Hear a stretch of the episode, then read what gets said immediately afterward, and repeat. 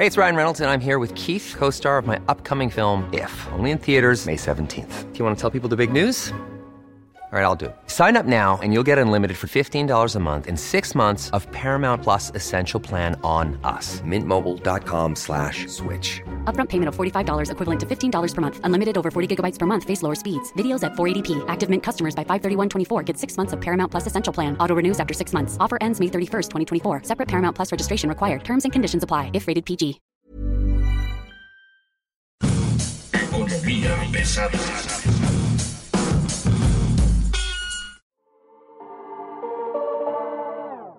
¿Cómo están ustedes? Bienvenidos a este territorio de economía pesada. Mi nombre es Luis Carriles y como siempre es un gusto y un placer que usted hoy nos acompañe aquí en Economía Pesada, el último programa del año, la última emisión que vamos a preparar para usted en lo que es literalmente el recuento de los daños. Está hoy con nosotros, nos acompaña el hijo pródigo de Economía Pesada, Mario Alavés, editor, coordinador general de Energía Debate. Mario, ¿cómo estás? Muy buen día.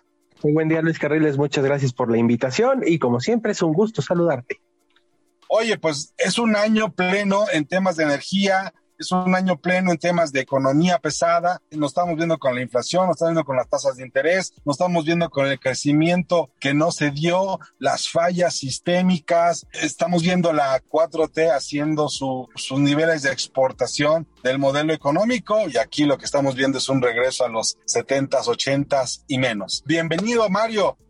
Muchas gracias Luis Carriles. ¿Y qué te parece si entramos por la parte de la inflación? Yo creo que ese es el tema que más nos pega, más nos duele y más nos, nos va a hacer sufrir este cierre de año y el, por lo menos la mitad del año que entra, ¿no?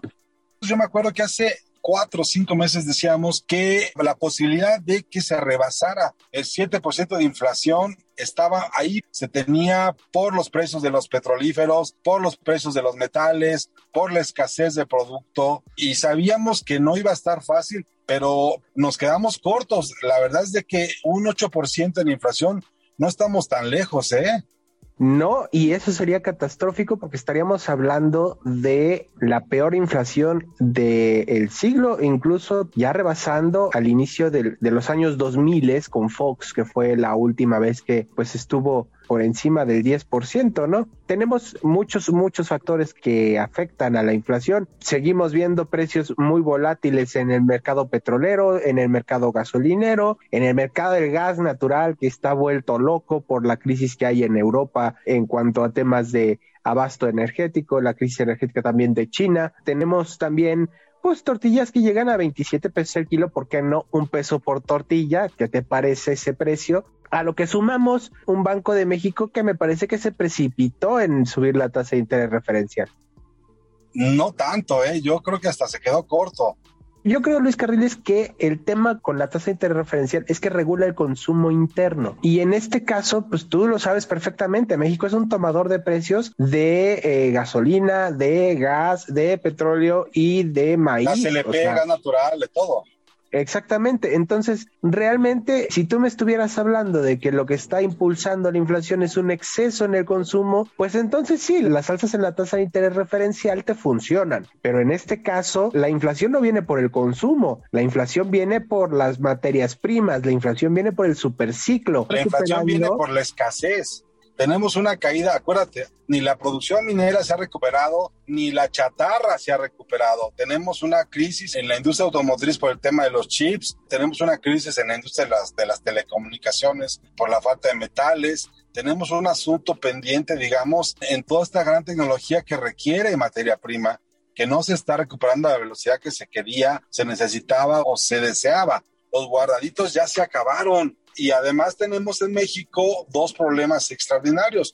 Uno, la sucesión presidencial adelantada, que ha generado un debate dentro de la propia 4T, donde no sabes para quién trabajas ni qué es lo que están pensando, por un lado, y por el otro, decisiones como el cambio en el Banco de México, la nueva gobernadora, que de política monetaria yo no le veo que sepa gran cosa, y su chamba es esa, controlar la inflación la política monetaria y pues está el asunto del TEMEC, ¿no? El Tratado de Libre Comercio y el tema energético que cada vez se pone más difícil las cosas, la compra de Deer Park, esta refinería que se tiene entre Pemex y Shell que no va a costar 600 millones, sino va a costar por lo menos tres veces eso. Entonces, pues así que digas, estamos en el peor momento con el mejor equipo, pues no, no lo veo, ¿eh? vamos a ponerle orden a todo este relajo de incertidumbre porque efectivamente han pasado demasiadas cosas en muy poco tiempo que están afectando todavía más la confianza del sector privado. El que diga que no necesitamos el sector privado y que la industria nacional tiene todo para sacar adelante al país, pues vive en otra realidad, sobre todo cuando 8 de cada 10 pesos que se invierten en el país vienen del sector privado. Entonces, este, ya la calidad de los empleos y todo lo demás es discutible, pero esos son temas secundarios. Lo primero que necesitas es inversión. Y si no la hay, pues bueno. El tema de Victoria Rodríguez Ceja, gobernadora del Banco de México, acuérdate, Luis Carriles, que es 90% lealtad y 10% capacidad. Arturo Herrera tenía toda la experiencia, todas las cartas y no generaba escosor en el sector privado, no generaba escosor en los mercados internacionales, pero no fue lo suficientemente leal. Ese fue el problema de Arturo Herrera y se tardaron en avisarnos que habían retirado la candidatura de, Herrera a la gubernatura del Banco de México y se me hace que se tardaron en avisarle a él también. Se enteró por los rumores que empezaban a salir en los periódicos y luego fue como a ratificarlo, a que se lo avisaran de sí, en efecto tú no eres, ¿no? ¿Qué le costó la candidatura a ser gobernador del Banco de México? Tres cosas. Uno, las varias veces que puso en duda la viabilidad de los proyectos. Dos, la necesidad de las políticas contracíclicas de largo aliento. Y tres, el tema del gasto. La austeridad del gasto, el austericidio de 2022 es enorme. Parece que no saben, parece que no aprendieron de los últimos tres años. El gasto público es importante en este país a eso échale Santa Lucía que todavía que no va a ser un aeropuerto internacional porque el país no ha recuperado el grado de seguridad aérea que se requiere por parte de Estados Unidos para autorizar nuevas rutas. Yo lo sigo viendo un aeropuerto ni siquiera regional, ¿eh? Lo veo como un aeropuerto chiquito, muy local. Es más, el mismo ejército dijo que era el aeropuerto más grande que se estaba construyendo en todo el mundo. Ese aeropuerto está plagado de irregularidades mentiras y pues presupuestos raros, asignaciones directas, etcétera, etcétera, etcétera. O sea, todo lo que se quejaron del aeropuerto de Texcoco que no han podido demostrar y que no han encontrado, ya lo encontraron en Santa Lucía. Todo. Se les atravesó el cerro, se les quebró Pemex, la reforma eléctrica, la reforma eléctrica no se votó. Se había dicho que se iba a ver hasta diciembre y ya se acabó el mes, ya viene el extraordinario y a lo mejor empezamos a ver las reglas de cómo lo vamos a discutir, cómo lo van a discutir Parlamento abierto y eso, pero se acabó, es la muerte de la reforma eléctrica, esa es la pregunta que hay que responder, porque si es eso, pues podemos empezar a respirar de una manera diferente, ¿no? No creo que se haya acabado la discusión de la reforma eléctrica. Eh, efectivamente, a partir del 17 de enero vamos a tener 19 foros diferentes relativos a la reforma eléctrica pero este vamos a tener también el tema de que se van a atravesar muchas cosas en ese periodo de sesiones. Se va a atravesar el tema de la revocación de mandato, se va a atravesar eh, la discusión que va a terminar en febrero. La reforma eléctrica se va a discutir en Parlamento abierto, va a haber unos foros ahí donde concurrirán expertos, autoridades, gobiernos, reguladores y veremos o no una reforma energética, veremos o no una reforma que refuerce las capacidades de Comisión Federal de Electricidad y de Pemex. ¿Tú qué crees? Yo honestamente pienso que es una manera de perder el tiempo o de ganarlo, depende de qué lado estás. Y al final yo no veo al PAN claudicando a sus intereses cuando a ellos les dieron todo, ¿no? En la reforma de Peña Nieto. Y yo no veo que el PRI vaya a tener la fuerza suficiente como para apoyar a Morena en contra de, del parámetro legal que ya existe. Mira, vamos a tener los parlamentos, los 19 foros del Parlamento abierto entre el 17 de enero y el 15 de febrero. Van a ocurrir, va a pasar la reforma en la Cámara de Diputados porque a Morena y a sus aliados alcanzan las tres cuartas partes que necesita en la Cámara de Diputados al hacer reforma constitucional. Va a llegar al Senado y ahí se va a atorar. Pero viene un decreto, si no es que sale en lo que se publica este podcast, en donde la Secretaría de Energía ahora va a limitar a los abastos aislados de electricidad ¿Cómo va a regular eso la Secretaría de Energía? Ni siquiera sabe cuánto producen, ni siquiera se conectan a la red. La palabra aislados no le dice nada. A ver, el tema, Luis Carriles, es que están buscando cualquier resquicio que tengan para atarle las manos al sector privado y a sus posibilidades de generación, o sea, todo el mundo tiene que consumirle a la CFE. Es una obligación nacionalista de un buen mexicano consumirle a la CFE. ¿No has escuchado a Manuel Bartlett? Sí, a ver, sí, hace un par de semanas nos sentamos con un personaje de la 4T que está en el Consejo de Administración de CFE y justo el punto es ese. Este, este, este tema de los abastos aislados ni siquiera tiene la capacidad técnica, tecnológica, metodológica. No hay manera de saber quién está conectado a la red y quién no. Si una empresa tiene su propia central de ciclo combinado, lo más que puede hacer es pues cortarle el gas o algo así, ¿no? Porque si es solar, pues no puede, y si es eólico, pues menos. O sea, este tema contra los autobastos aislados, porque que no están conectados a la red nacional, pues ¿cómo los vas a controlar?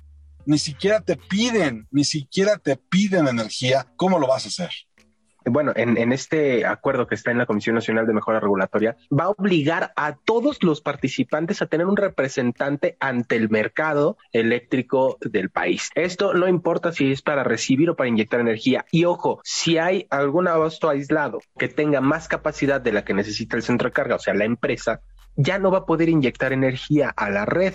Y si la inyecta, la va a tener que regalar. Sí, claro.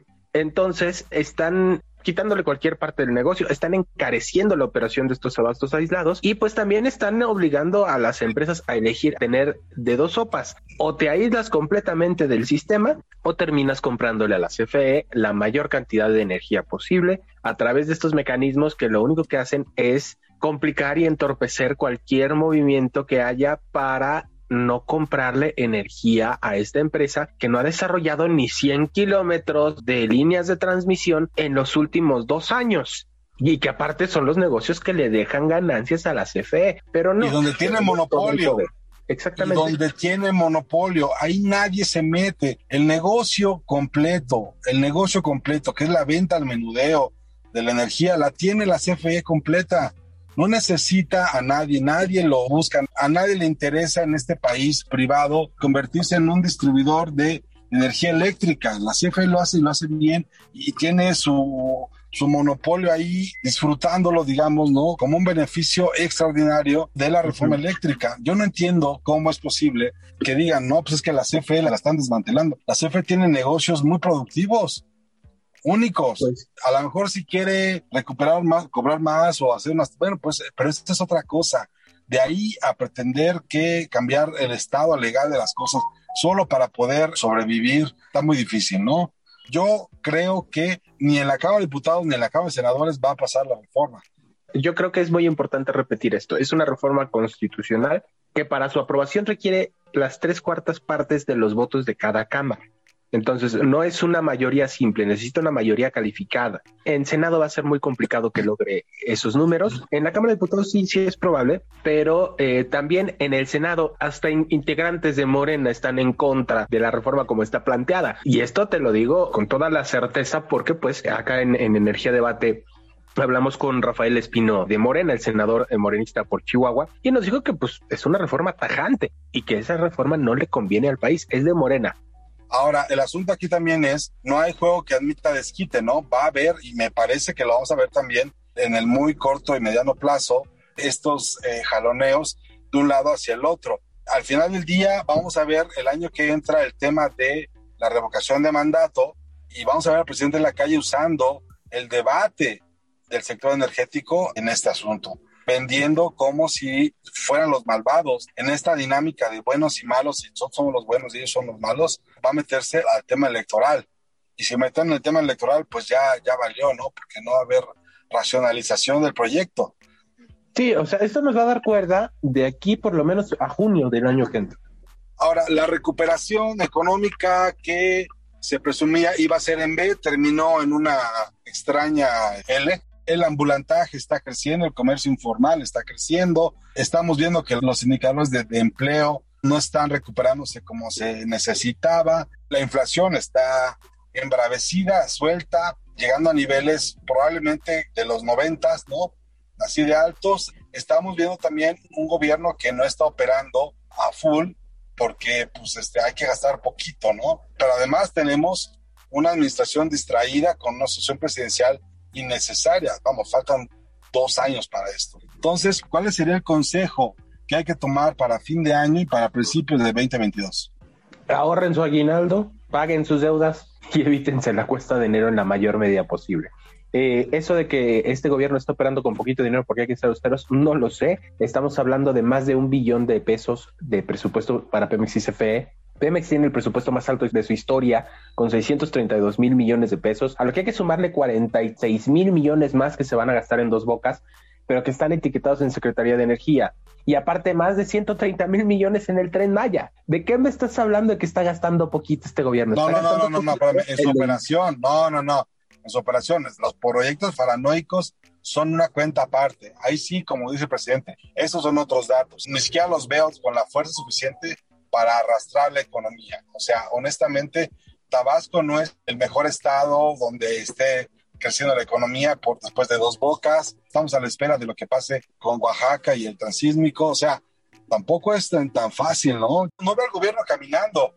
Lo veo este, esquivando las balas gordas y comiéndose las balas chicas, ¿eh? No veo que esté resolviendo nada. Es un año más difícil que el resto. 2022 fue un año más difícil que el resto porque además se tiene la frustración de que la recuperación no llegó. Se tenía que haber llegado a 9% de crecimiento este año para estar a niveles prepandemia y no tenemos, pero ni 7. No, no vamos a tener ni seis. Ah, Exacto. Si hay una crisis que además no se reconoce y esto es como los alcohólicos. Primer paso es reconocer que tienes una crisis. Mira, eh, nos quedan tres años de este gobierno. Este gobierno ya demostró que no va a cambiar bajo ninguna circunstancia. El presupuesto de salud no es suficiente, no hay medicinas, no camina. El presupuesto para otras obras que no sean las magnas obras no existe. Los ciclos combinados de la Comisión Federal de Electricidad, que anunció seis, todavía tienen que empezar a funcionar antes de que acabe el sexenio y todavía ni siquiera han adjudicado un solo proyecto de esos seis. Están las hidroeléctricas que dicen que con mil millones de dólares van a rehabilitar 17 hidroeléctricas, lo cual es una locura. Este, no alcanza ese dinero. Esta inoperancia y esta dialéctica eh, nacionalista en la que pues todo tiene que ser hecho en México y tenemos que cuidar a las empresas nacionales del Estado, pero pues nada más hay que acordarse de dónde sale toda esta idea del nacionalismo cuando José López Portillo dijo que era época de administrar la abundancia. Y el petróleo iba a ser la palanca de desarrollo. Entonces, pues ya vimos que no. Tenemos hoy un revival con un resultado igual, pero además la presión internacional y la crisis de seguridad, que bueno, está afectando sin duda, es un factor que sí cuenta, pero bueno, de eso hablaremos la siguiente vez. En fin, pues gracias Mario, te agradezco mucho que hayas estado hoy con nosotros. Muchas gracias por estar aquí con nosotros en Economía Pesada. Mi nombre es Luis Carriles, arroba Luis Carrucos. Muchas gracias, hasta el próximo año.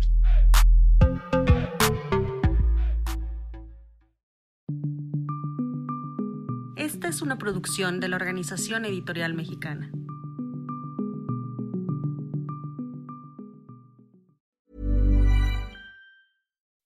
When you make decisions for your company, you look for the no brainers. If you have a lot of mailing to do, stamps.com is the ultimate no brainer. Use the stamps.com mobile app to mail everything you need to keep your business running with up to 89% off USPS and UPS. Make the same no brainer decision as over 1 million other businesses with stamps.com. Use code PROGRAM for a special offer. That's stamps.com code PROGRAM.